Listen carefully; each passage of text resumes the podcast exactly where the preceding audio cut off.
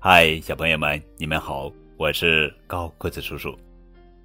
今天要讲的绘本故事的名字叫做《我是你的好帮手》，作者是美国詹姆斯·迪安图，金百利·迪安文，常丽翻译。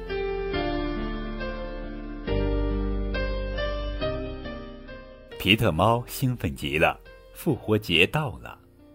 皮特等不及看他篮子里的复活节礼物了，希望有他最爱吃的豆豆糖。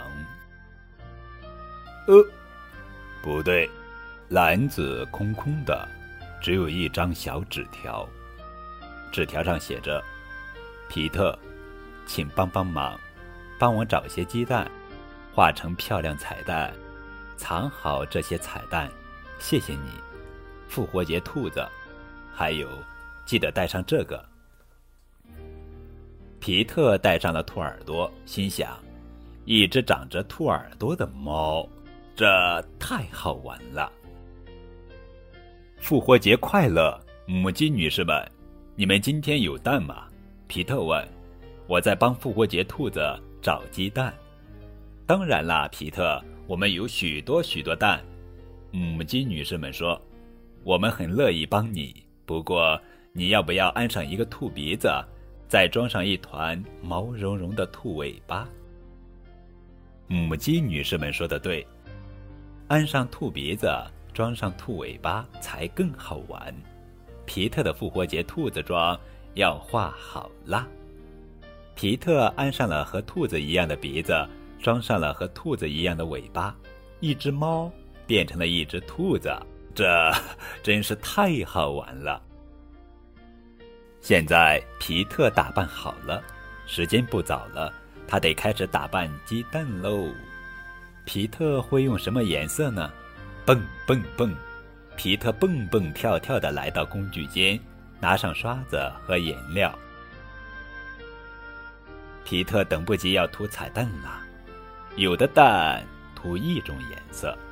有的蛋涂两种颜色，有的蛋涂上了红色，有的蛋涂上了蓝色。